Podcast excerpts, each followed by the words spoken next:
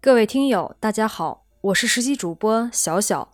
想要获取每日热点文字版和更多备考内容，请关注微信公众号“金牌公考”。今天的热点来自路人中的文章，该给官微请个合格守门员了。陕西省安康市一区级法院的官微连续多日发布世界杯的消息，并且有的消息发布时间为正常工作日的上班时间，被网民质疑。发出与工作无关的内容属于不务正业。七月三日中午，该院回应称，院里已经对涉事工作人员批评教育。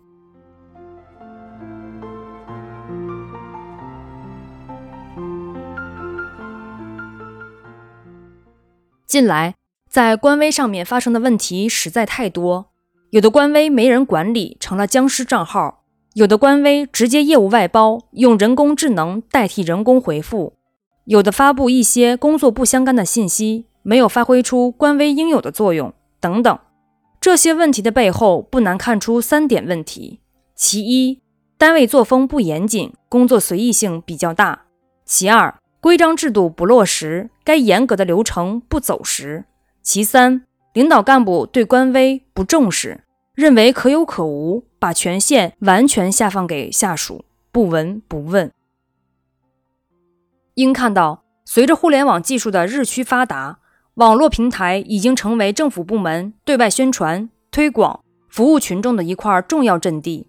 这就要求党员干部不能把眼光还局限于与群众面对面的交流，更要注重借助互联网平台传递正能量，解决群众诉求。